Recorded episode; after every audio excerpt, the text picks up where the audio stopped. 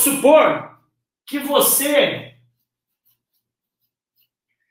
você dá um desafio, você desafia uma pessoa que tem competência alta. Você dá um desafio para uma pessoa que manja tudo. Ou seja, o cara tem competência, ou seja, o cara sabe fazer, e você dá um desafio alto.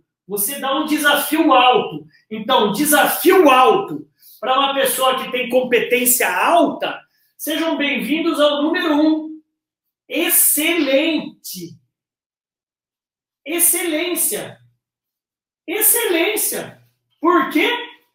Porque você está desafiando um cara que sabe fazer. Ele vai fazer muito bem. Excelente. Porém, você dá um desafio alto para um liderado que tem competência baixa. O que vocês acham que vai acontecer com esse número 2? Eu gostaria que vocês participassem comigo aqui, ó. Você acabou de dar um desafio alto, mas o seu liderado tem uma competência baixa. O que vocês acham que vai acontecer com ele? Como que ele vai ficar? Você está desafiando um cara, mas o cara não sabe fazer. Hã? Professor, você é top, mesmo dizendo que vai me reprovar. Dani, beijo no coração. Tá reprovada, Dani, tá reprovada.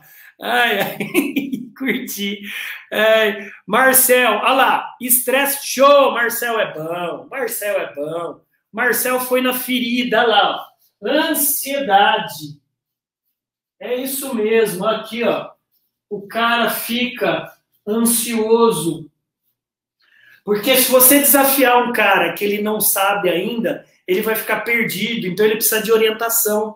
Então ele vai ficar ansioso, vai ficar muito ansioso. Número 3. Número 3 é o seguinte: você dá um desafio um desafio baixo para uma pessoa de competência baixa. Desafio baixo para pessoa com competência baixa não pode ser senão mediocridade. Medíocre. Medíocre. Por quê? Porque você está desafiando, baixo, você não dá desafio nenhum, porém, ao mesmo tempo, o que, que acontece? O cara não sabe fazer nada. Medíocre. E ó, tem algumas equipes sem desafio nenhuma, sem desafio nenhum e com competência muito baixa. E por último, e por último, um desafio um desafio baixo para uma pessoa de competência alta. Ou seja, você não vai desafiar muito uma pessoa que manja muito. O que, que ela acontece? Ela desmotiva. Ela desmotiva.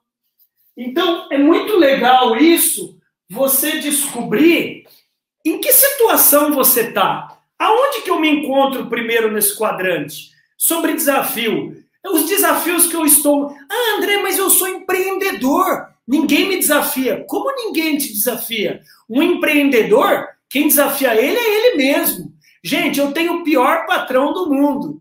É, eu tenho o pior patrão do mundo. Meu patrão é muito exigente comigo. Quem que é, André? Sou eu mesmo. Que é a minha consciência, os meus sonhos, aonde eu quero chegar. Se eu comprei essa casa, se eu comprei aquele carro, se eu comprei aquilo ali, se eu conquistei aquilo ali, eu não vou parar aqui. Eu não posso parar, porque o que alimenta um empreendedor é um novo desafio.